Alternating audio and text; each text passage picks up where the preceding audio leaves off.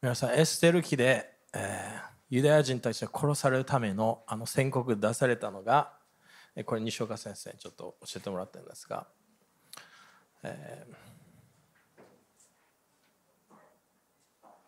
どこ行った？2、3に始まりました、2、3。2、3に始まって、そしてそれが覆されたのが死番の月でした。これが3ヶ月になります。で私も6月15って聞いてます。でその日が私も、まあ、今日エステル記教えますけどエステル記はもう最悪のもうユダヤ人滅亡みたいな時に主の偉大な勝利が来た話ですよね。だ本当にこれがひっくり返されることを宣言します。私たちが次の3ヶ月間声を上げるなら今敵がやってることがひっくり返されます。アメンだから黙っていてはいけないのです。本当に黙る時じゃないんですね。アーメン。ハレルヤ。3ヶ月予言的だと思います。アメン。OK。皆さん、エステル記読みました？ね、むっちゃ読んでると思いますけど、私も10回ぐらい、オーディオバイブルで、もう終わったなと思ったらまた1から始まるみたいなね、もう10週ぐらいして、もう全部覚えたんじゃないかなっていうぐらいで、その後にまあ YouTube でエステルのバイブルストーリーみたいなのをそれも5回ぐらい見て面白いですねエステルギって。本当に日本の今の私たちのためのストーリーが詰まっています。戦略が詰まっています。なので特に、まあ、プリム祭り今週ですけど特に今本当にこれをなんかただ読むだけじゃなくてここから主が私たちに与える戦略を受け取らないといけません。そのことによって私たちは本当にいや世界がどうなるんだと思っているこの状況に対して偉大な主の勝利と解放を経験することができるようになります。アーメン OK じゃあ今日のポイントなんですけど、えーえー、まあエステル記ね全部ちょっと読めないんですけど、まあ、皆さん読んできたと信じます、まあ、読んでると信じて、えー、まあ、できるだけねカバーしていきたいと思いますけど。まずエステルね最初、えー、エステル皆さん知ってると思いますけど、えーまずペルシャですね。ペルシャの王のスサという町に彼女はいました。でクロス王が来てユダヤ人たちを解放してでもそこの町に残ってる人がいるみたいですね。戻った人とペルシャのその王国スサっていうところに残ってる人がいました。でその時の王様がクセル・クセス王。これギリシャ語なんですけどペルシャ語で別の名前が出てきてたんですけど大体485から 465BC の話です。でこれちょっと自分も系譜調べたんですけどクロス王の孫か孫ひ孫かそのクロス王の系列の人ですよね。だからもしかしたらその油すぎちょっとあったのかと思うぐらいこのエッセル記でも彼がこの解放の一役をちょっと担うんですけど、えー、しかしもう皆さん読めば分かるんですけど結構大変なんです。えー、そのイスラエルでもない話です。ペルシャの話ですよね。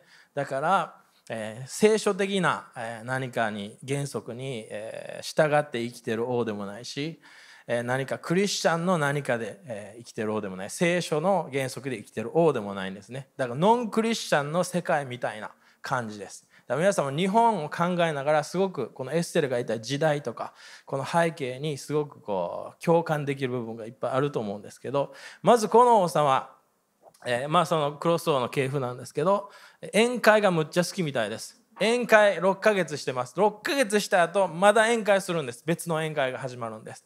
でこの人が、えー、作った法律か分かんないですけど、まあ、飲むことは強制されないでいいっていう法律があったぐらい多分むっちゃ飲んでたはずです。だって6ヶ月そのこの王様の周りの人は一緒に飲まないといけないわけじゃないですか。その後また飲まないといけないんですよね。でお客さん来たらまた一緒に飲むみたいな。だからもう飲まなくていいと。飲みたい人は飲みましょうみたいなその飲むことに関して法律があったぐらいもうそのすごくパーティーがあってそしてすごくノンクリスチャンのような、まあ、クリスチャンでこの時代まだまだですけどでもその聖書的ではない、えー、そのような時代背景に、えー、エステルがいました。いいですか？そのような場所に彼女はいたんです。OK、えー、そして、えー、ちょっと読みましょう。エステル記の1 1の10どこ行った？エステル記1の10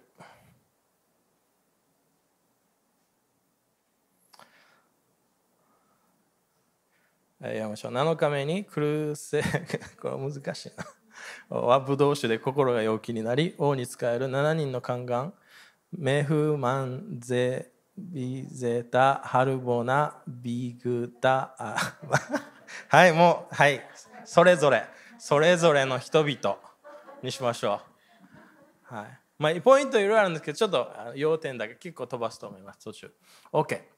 まずこれよもうすぐ分かるんですけどもう酔いながらこの王様は何かを決めてしまいました。酔いながらいきなり何かあこのいい気分になって何かしましょうみたいな王様でした、えそして私がまあよく最近こう考えてるのは私たちは自由ってね G 説でもこの自由がありますよ、ね、ギア説でも自由がありますよ言ってますけど、え私たちには、えーまあ、ていうか権威私たち権威がありますよねである人はこうすごく権威を求めるし社会の影響力のあるポジションに自分が入ろうえもしくは霊的なそのポジションに見されてるからそこに行こうとするんですけどしかしこうちゃんとしたキャラクターがないとこのような王様のようによって何かを決めたり何かそのよく周りの人の意見でこの王様はいろいろ決めてしまいました。だ権威のポジションに1人いてその1人がまずいだけで全国に影響してしまうんです。エステル家はエステル1人が立ったことによって解放されたけどこの1人のハマン1人の王様1人のそのポジションにいることによってその人が決断する決断によって全部が影響されてしまうというこの一つのパワーが隠されてます。いいですか？えこれもうちょっと教えていきますよ。いいですか？だから私たちがまず最初に言いたいポイントは権威のポジションにいると良くも悪くも自分の判断が周りに影響します。特に自分が何かのリーダーにいるならその小さな判断が下の全てに影響します。ある人はビジネスの社長かもしれません。自分の小さい判断が全部に影響してしまいます。しかし私たちが正しい人であれば正しい人がこの権威をちゃんと用いるならば国全体がいい方向に行くんです。エステルが立ち上がるならばいい方向に行くんです。でもハマンが立ち上がるならばもう最悪の方向に行くんです。一人の何かの決断なんです。しかもプリムという祭りはプルという言葉から来てます。これくじという意味ですね。くじによってユダヤ人がもう全員殺してしまおうというのを彼らは決めたんです。一人のなんか遊びのくじですごいことが決まってしまったんです。いいですか私たちも権威があるそして社会の7つの山に入っていく時に自分がちゃんとこの権威の場所に立った時にその権威を用いてちゃんと使うことができるかというのをまず今主がチェックしてると私は感じてます。主が私たちを使わしていろんな場所に入っていくと思ってるんですね。でもその前に自分がそのポジションに立つ人がちゃんとしていなければすごく大変な影響をもたらしてしまう可能性があります。ですでに家庭ビジネス教会ミニストリー政府クレッシアいろんな権威与えられた任された場所があると思うんですけどそこで必要なのは正しい判断というのが必要になります。でここで、えーえー、この王様が、えー、この、まあ OK、次行きましょう。どこまで言うかちょっと悩んでます、えー、12節。王妃ワシュティは宦官から伝えられた王の命令を拒み来ようとしなかった。そのため王は激しく怒りその憤りは彼のうちで燃え立った。そこで王は時を熟知している。知恵のある者たちに言った。このように法令と裁判に詳しい全てのものに測るのが王の習わしであった。まず、えー、私さっきも宣言しましたけどこのエステル記は王の前に来る話なんですよね。王の前に私たちがどうやってアプローチするか。エステルはちゃんとアプローチできたんですよね。しかしこのハマンというのはすごい変なアプローチをしてきました。そして最初この一章から見えるのはこの王妃は王の前に出ませんでした。王の前に出なかったことによって持っていたポジションを失ってしまいました。持っていた行為を失ってしまいました。最初から分かるのがこの人は失敗してしまったというのが分かるんです。皆さん今日、まあ、インターネットもそうですけど主の前に私たちは来てるんですよね。主の前に来なかったわけじゃないんですね。でもこの王妃は来ないことによって行為を失ってしまったんです。だから主の前に来るというのはとても大切です。特にこのシーズンプリムの祭りの期間主の王の前にちゃんと自分が出てくる。そのことによって私たちはもっともっと行為が注がれていくようになります。でこれ失敗した後に、えー、この王様が時を熟知している。13節ね。そこで王は時を熟知している。知恵のある者たちに言った。その判断を時を熟知している知恵のある人に何か聞いたみたいです。で知恵のある人はこの時を熟知しています。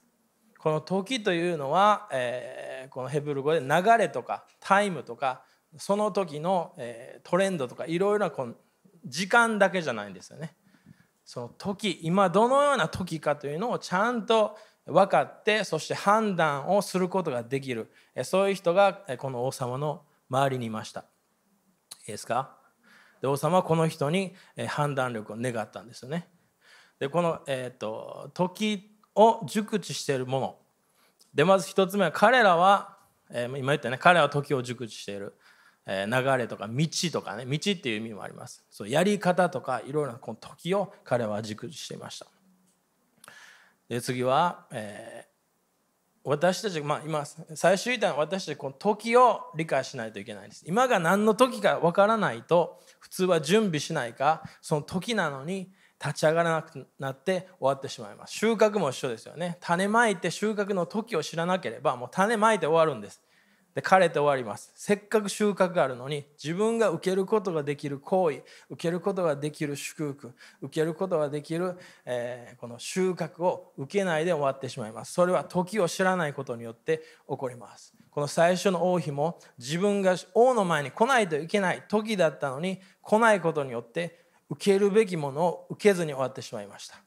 私が想像するのはこれは自分バージョンですけども何回も聞きながら自分バージョンを想像するんですけどこの王妃がワシュティかな？この王妃がもし来てたら私が想像するのはこの王様は好きなものを何でもあげたと思います。そうですよね。王の前に来て見せたかったんですね。その美しさをお客さんに見せたかった。でそこに来るだけでこの王妃は素晴らしい行為を主から受け取れたはずなんです。時々私たちはこのこの何て言うかな王の前に来るだけで私たちは何かを注がれるという原則を理解しません。で私がよく行く、え、レストランがあるんですけどもう毎週ぐらい行くんですけど、えー、まあ、そこで、え、同じメニューとか大体食べて、えそして帰るんですけど、まあえーほぼほぼ毎週行くレストランがあって、まあ、ウォーベイじゃないですよ。ウェーベイじゃないしスシローでもないです今回は。よくスシローに現れますけど今回はスシローじゃないんです。違うレストランもあるんです。そこに行って、えー、まあ何年も行ってたんですね。自分がシングルの時から行ってたし、えー、ローレンを連れて行ったりもしたんです。とりあえず毎週行くんです。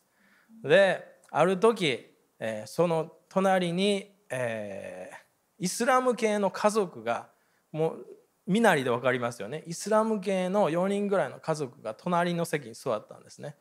でそこはもうメニューが写真一切なくてもう全部漢字なんです。日本人で難しいようなメニューがあってあもう絶対分からんやろなと思って見てたらもうパニックしても壁のメニューを探し始めてたんですね。壁にも3つぐらいしか写真ないんですそのレストランは。むっちゃローカルなもうチェーンじゃないです。むちゃくちゃローカルなもう誰も知らないようなレストランなんですけど。でそれを分かってあこれまあすごいその時疲れてたんですけどこれ助けなあかんなと。ですぐそこに行ってそのテーブルに行って大丈夫ですかと。英語喋れたんで大丈夫ですか。メニュー分かりますか？分かりませんね、えー、あの牛食べないですよね？みたいなそれをちゃんと気づ心遣いをしながら礼拝はしてないです。よでも心遣い見せながらその人たちを助けてあじゃあチキンのこれにしようねみたいな言って自分が メニューを、えー、サジェッションしてあそれじゃあ4つ頼むわみたいな言ってきてですいませんって言ってあこの人ちょっとメニュー分かってないんで自分が頼みますって言って間にずっと入って私がメニューから食べ方から10分ぐらい働きました。そのレストランで。10分ぐらい働いたんです。でもこれは主の栄光を輝くチャンスだなっていうの分かったんでもう一生懸命もう光るっていうテーマでできることも全部やったんです。全部やりました。もうスマイルもしたしその人にこうやってこうこうひざまずいてこうメニューこうやってもう全部とりあえず全部やったんです。クリスチャンができそうなやつは、えー、そこで、えー、それが終わった後ですね、えー、私が何年も行ってたレストランで1回も私が声かけられなかったのにその次の週からオーナーがわざわざ私のところに来て「先週はありがとうございました」でオーナーのその家族も私のところに来て先週はありがとうございました。むちゃくちゃ感謝されたんです。私はすごく小さいことしかしてないんですよ。むちゃくちゃ感謝されてそれはそれが次の週だけじゃなくて、まあ、その後も毎週ぐらい行くんですけど毎週私が VIP 扱いされるようになったんです。毎週ですよ。で自分の食べるメニューとかローレンが食べないこのなんかスパイスとかあるじゃないですか。日本食なんでスパイスとか。あローレンこれ食べないよねとか向こうから言ってくるようになったんです。で自分たちが忘れて注文するじゃないですか。その何抜きとかね。なんかハンバーガーでも何とか抜きとかあるじゃないですか。ケチャップ抜きとか。それあるんですけどそれ忘れた時も「あこっちで抜いといたから」みたいなその キッチンから言われて「あありがとうございます」みたいに言って。すごくその店で私は好意を受けるようになりました。顔パスになったんです。領収書も私が言わなくてもここに入ってて「あこれ領収書」みたいな。もう何も言わなくても向こうが私のためになんかすごく優しく動いてくれるようになりました。もうそこでワーシップコンサートできるんじゃないかなと思ってちょっと企んでるぐらいの、えー、オープンドアになったんです。私がしたことはそこに顔を出したことですよね。王の前にその人王じゃないけど王の前に顔を出す。顔を出すというミニストリーがあります。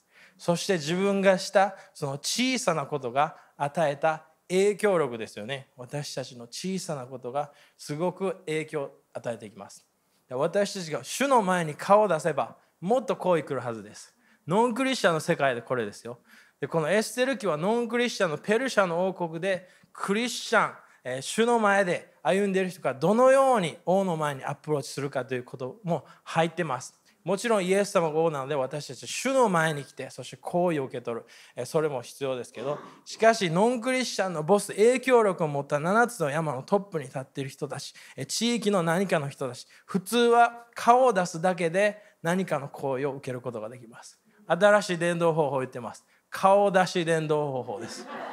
顔なじみになりましょうよ皆さん。ね、ノンクリスチャン流れ行きましょうって言ってないですよ。普通は私は何年も顔を出したけどでもそれがアンロックされたのは私の一つの何かの行動だったんです。それまで全然そんなことなかった。もう何年も言ってたのに一言もないし向こうから声かけることもありませんでした。いいですか？そんな小さなアクションがすごく大きなインパクトをもたらします。そして行為が開かれるんです。アーメン。OK。知恵ある者は時を熟知してる。全然違うこと言ってますけど知恵ある者は時を熟知熟知しています。だから時を知る重要性っていうのは今が何の時か、えさっきも、えその次の3ヶ月の重要性言いましたけどこの時聖書を見ながらそしてメッセージを聞きながら主と交わりながら時が分かる。そういう時が来るんですけどその時を知らなければ私たちは準備してないので例えば3ヶ月だったらこの3ヶ月準備してないのでこの時が来た時に準備できていない状態になるんです。エステルは、えー、12ヶ月間王の前に来るために準備しました。特に油注ぎですね。これ油で準備したんです。12ヶ月準備してその一瞬ですよね。王の前に来る一日。それで人生が決まったんです。私はそのレストランに12ヶ月以上行きました。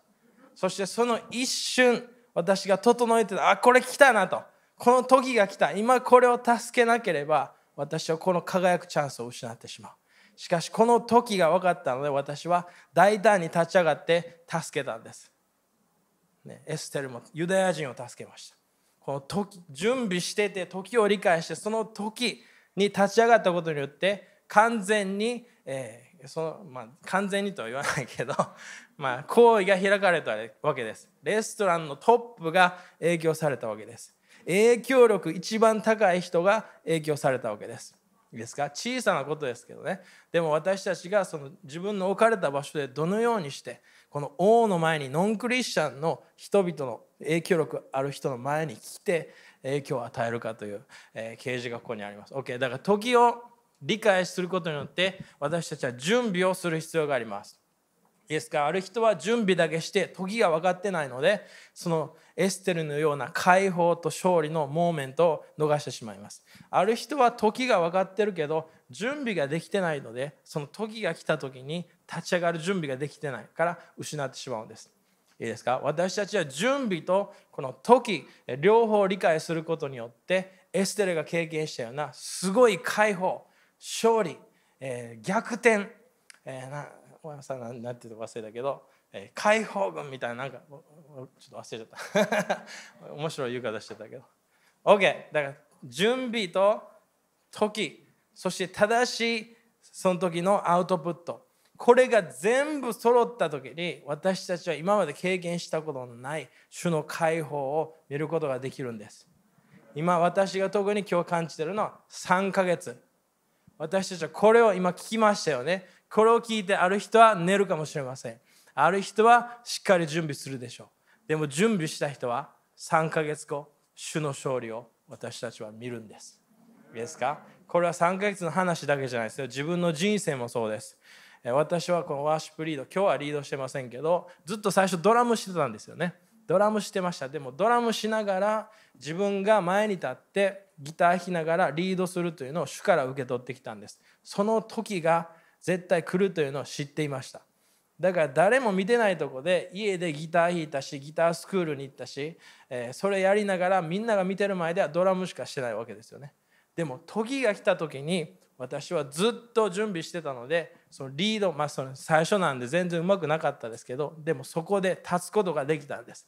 それは私が準備しててそして時を知ってて時が来た時にちゃんとアウトプットできたから私はそこでしっかりと主の声を受けることができました。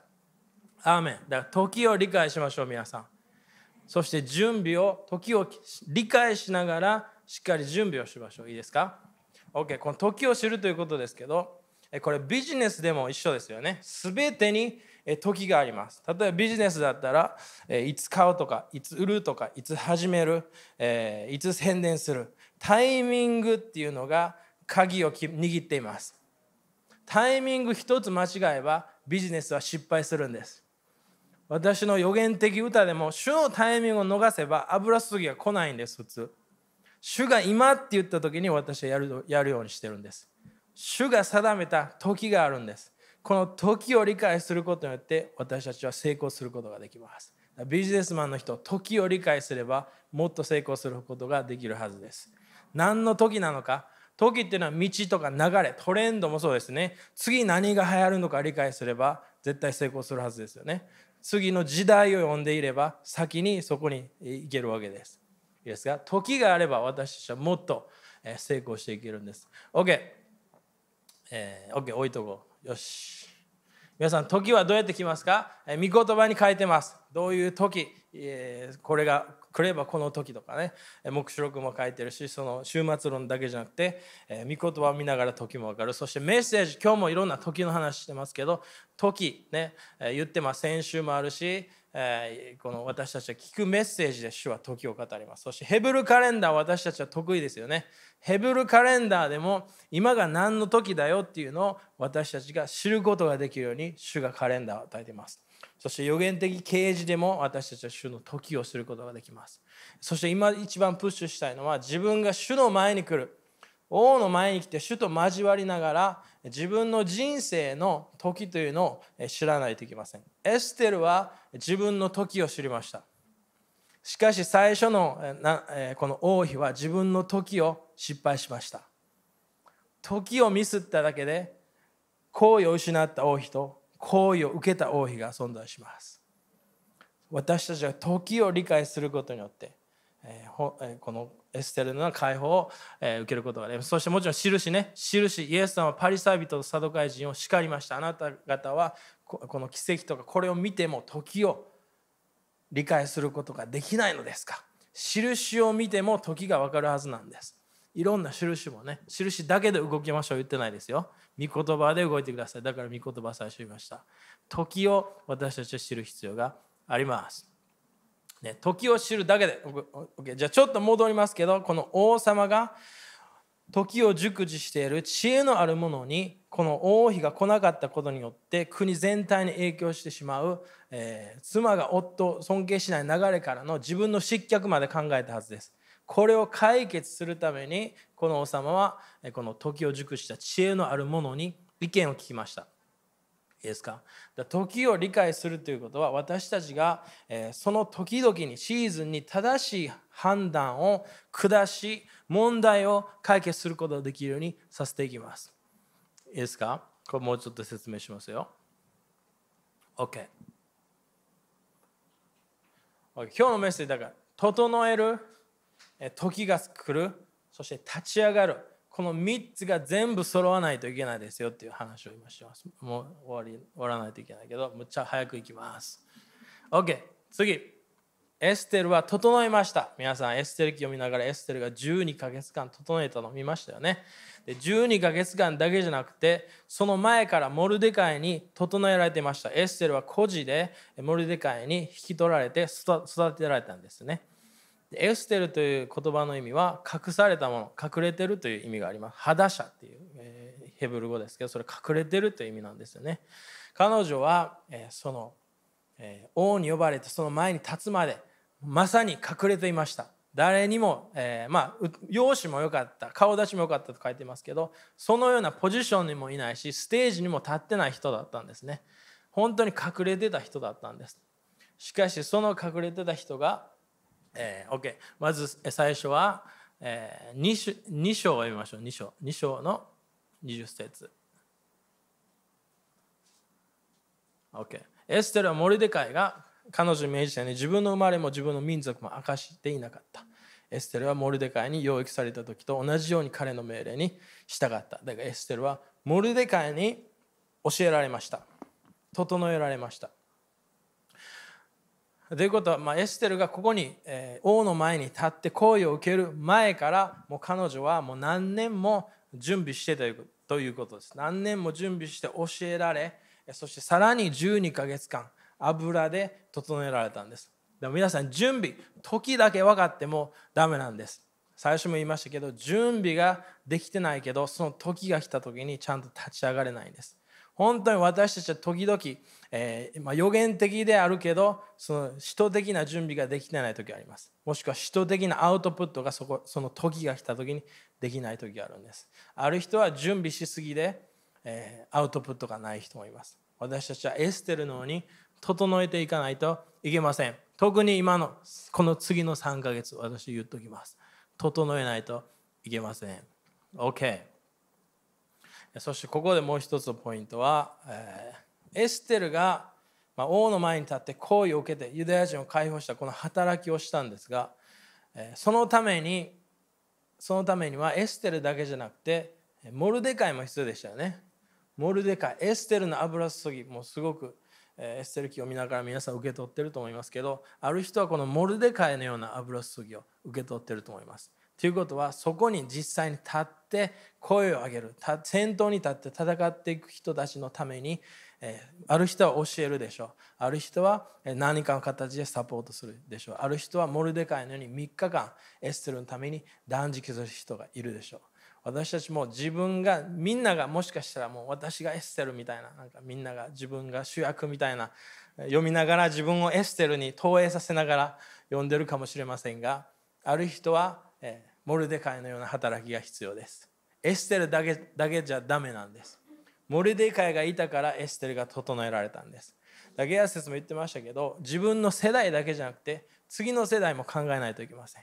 私たちの世代で見る打ち破りもありますよ。でも自分も次の世代を考えてます。その次の世代のためにモルデカイのように整えることができるか。今準備の話しますけど準備というのは自分が何か成功するための準備だけじゃなくて次の世代がこの神の国が続いて成功していくための準備も入ってるんです。これをモルデカイは理解してみました、まあ、彼女が足すと分かってて育てたかは分かりませんけどしかし私たちも、えー、整えると考えた時に自分だけを考えてはいけません。自分の家族教会次の世代ユースだったらユースグループ彼らをモルデカイのように次のエステルがここから立ち上がるんだみたいな信仰で、え育てサポートしないといけません。OK。それも整えるということに入っていきます。OK。次、12節ね。じゃどこ行った ?12 ちゃうな。何章かわからん。OK。次のポイント。エステルは王妃となるために12ヶ月間の準備がありました。王の前に立つ前に準備期間が与えられました。主は今私たちにこの準備期間を与えてます。整える期間を与えてくれてるんです。で時は来ます。私も感じてます。いろんな時時があるのも分かってるんですけど、一つの何かの時が来ようとしてるのを私は霊で感じてます。でそれが来る前に主は私たちが整える期間を今与えてくれてます。何を整えないといけない？油を整えないといけません。エステルは12ヶ月間油注ぎを整えました。で、この、えっ、ー、と、マタイかな？ごめんなさい。それもちょっと今読まないけど、えー、婚礼の景況の話あるじゃないですか。油を整えていた賢い娘と整えていなかった娘たち。時が来た時に整えてなかったので王の婚礼に入れなかった人たち時が来た時に油整えてたので入れた人たち。私たちは次主がオープンドアするすごい何かに入れるチャンスが来ると私は信じてます。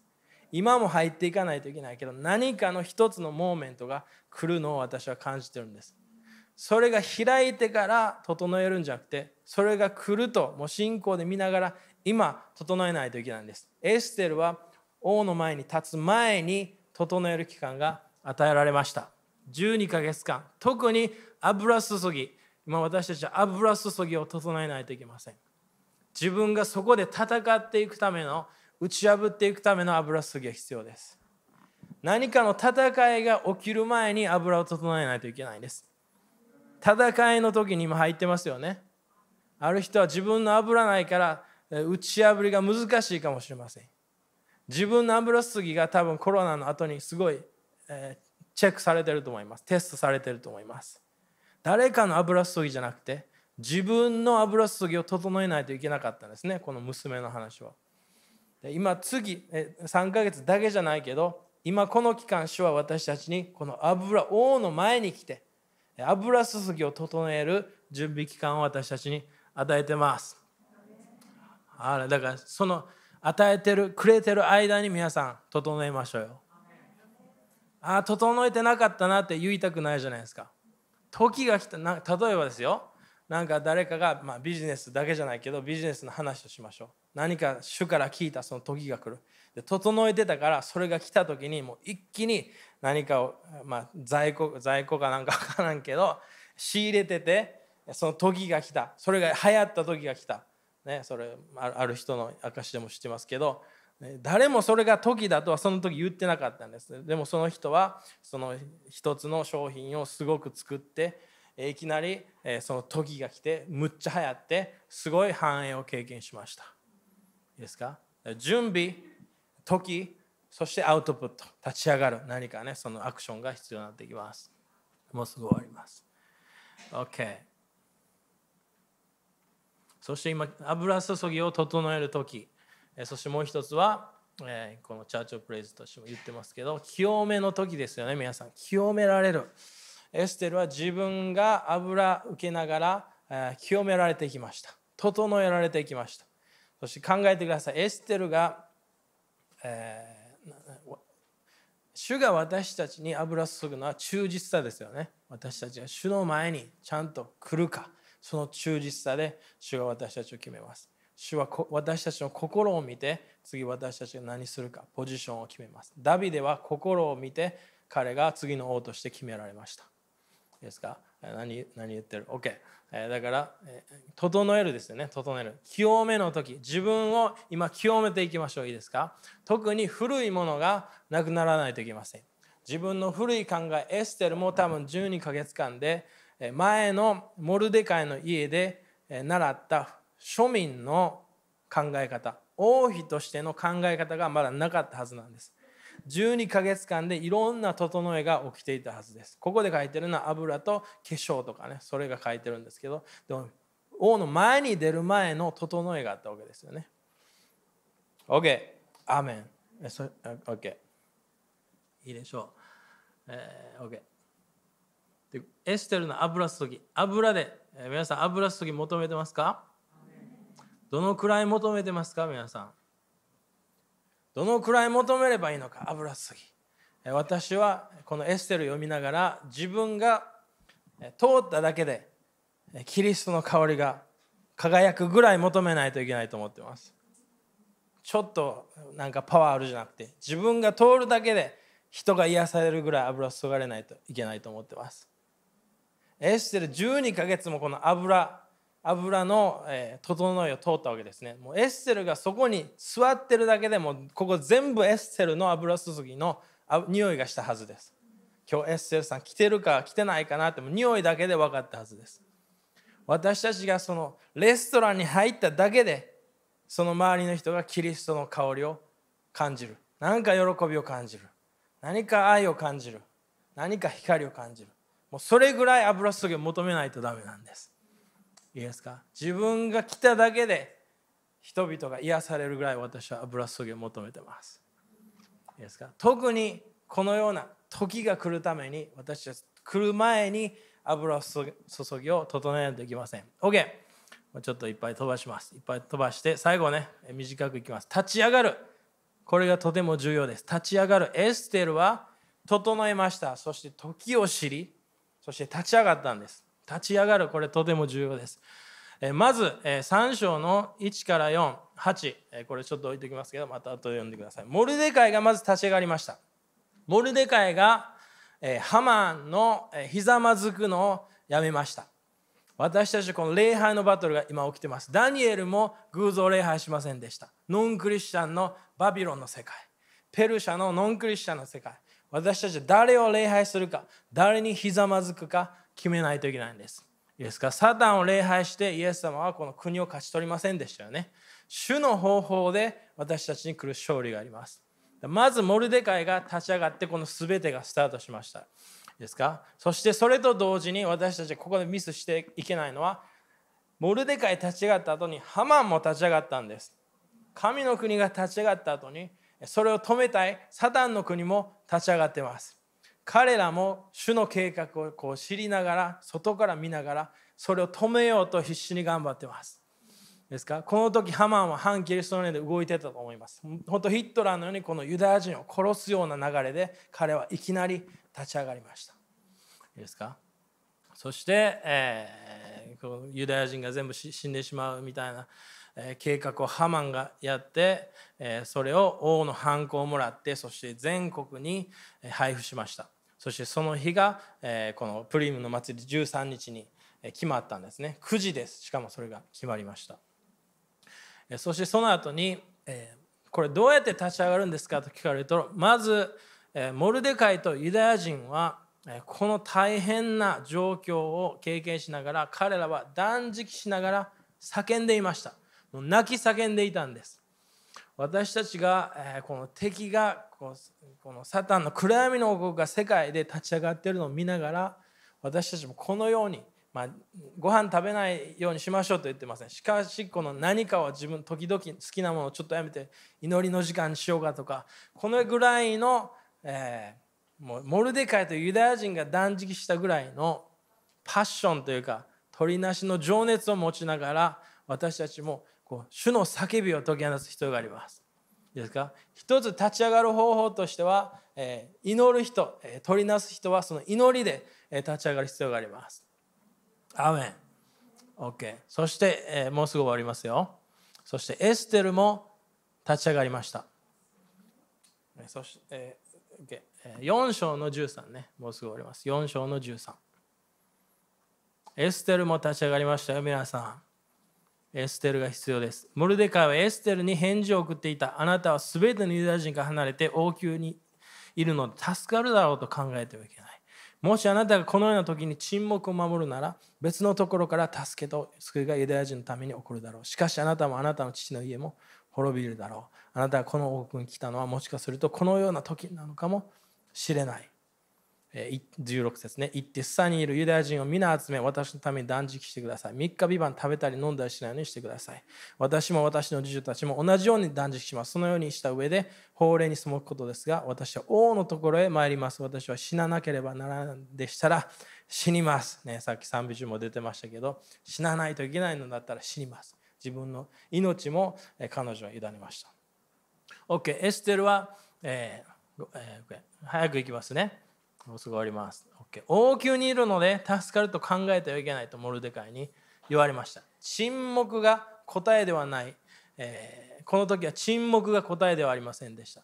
特に今、次3ヶ月私たちは沈黙してはいけません。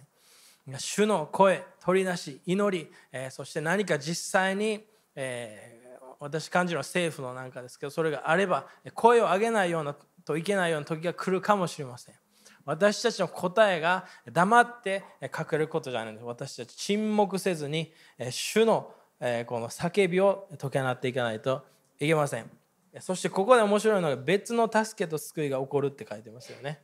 これを、えー、ま、ちょっと、えー、詳細は言いませんが、えー、別の主が見せたものがあってそれが印となって、まあ、それはクリスチャンが導いてるムーブメントじゃなかったんですね。でそれを見ながら主はやっぱり私たちが立ち上がるのを一番の方法として求めてるなっていうのを自分は受け取ってます。でももしそのような状況にならなかったとしたら別のとこからも主は立ち上げて助けるぐらい主は絶対自分の御心を確実になされるんだなっていうそこも思ってます。しかし主は私たち一人一人が今立ち上がって、えー、この沈黙するんじゃなくてエステルのように立ち上がって声を上げることを求めてます。いいですか？皆さんその時が来ます。時が来た時に準備できなできてない人にならないようにしましょう。いいですか？しっかり準備してそして時を知ってそしてエステルのように立ち上がる時この全部が揃う特に王からの行為ですよね主の声がなければ私たちは何もできないんです。主の恵みがなければ立つこともできないんです。主の恵みがなければエステルは死んでました。王の前に行って死んでたんです。主の恵みがなければ私たちはそのような7つの場所にも入っていけないんです。扉が開かないんです。主の声がなければ扉が開かないんです。主の栄光がなければ光を輝くことができないんです。アーメン皆さん立ちましょう。ちょっと時間ね超えちゃったから立ちましょう。まだまだあるけど置いときます。準備時を知るそして立ち上がる。この3つ全部が揃わないといけないです。一つどれ一つ欠けてもダメです。それが揃う時に私たちはエステルが経験したようなこのペルシャで経験したような勝利を経験することができます。皆さんもちろん勝利した後エステルはもちろん王妃としてそこに残ったしモルデカイも王の2番目のポジションになったんですよね。ということは影響力のポジションを彼は受けることができたんです。これも主の行為です。王からの声によってそのようなポジションに立たされました。で、モルデカイは正しかったんでユダヤ人がすごく祝福されても大リバイバルみたいなのが起こるんです。もう喜びと楽しみがこのエステの最後の章で起こるんです。そしてみんなが自分俺もユダヤ人やでみたいなみんなが絶対隠れて殺されると思って隠れてたのにもう全員が言いたくなるぐらいのすごいリバイバルが起こりました。それが来ると私は信じてます。しかし主は私たちに委ねてます。私たちが整えるのか時が来た時に立ち上がるのか。エステルのように死を恐れずにもう死さえも主に委ねて、いや、私が死ぬ時は死にます。いや自殺願望じゃないですよ。死を宣言もしてません。死ぬとも言ってません。しかし完全に主に委ねた時に私たちは本当に自由なんです。自由に関しても主が言ってますよね。本物の自由は主に全部を委ねる時なんです。その時に主が私たちが時が来て王の前に立った時にそこで主が働くことができるんです。アーメン主を感謝します。私たちは今、悔い改めます。そして特に次の3ヶ月間、えー、整えます。油を整えます。祈りによって整えます。え、そして自分、古い自分をこう取り扱いながら、この神の宮を整えます清めますその時が来た時に主が力強く働いてこの世界を私の私たちの周りを国々を日本を解放し勝利しそして主のこの大リバイバルリフォーメーション変革をもたらすために主の前に来ると宣言します。王の前に来てこの油を整えます。戦いのための油を整えます。解放のための油を整えます。取りなしのための油を整えます。そしてただ王の前に立ってあなたが祈りたい言葉を私たちは発していきます。もう口を閉ざすことができなくなると宣言します。なぜなら私たちの内側からその精霊の言いようもない叫びが、え湧き上がってくるからです。精霊は私たちのこの世界のために今日もイエス様を取りなしていることを感謝します。そして今モルデカイエステルこの油すぎを宣言します。次の世代のためにも整えていきます。自己中心を悔い改めます。エステルも最初自分だけは守られるかなと思ってたかもしれません。でもモルデカイはそこが安全だからといってあなたが守られると思ってはいけないと言いました。主よそのようなパッシブな自己中心的守られ考えを悔い改めます。もちろん私たちは守られます。主によって隠されています。しかし立ち上がる時がその時が来た時に私たちこの恐れとか死とか主の御心を止めるような全ての不信仰を今縛り引き下ろします。信仰に固く立つと宣言します。揺り動かされないと宣言します。エステルように固く立つと宣言します。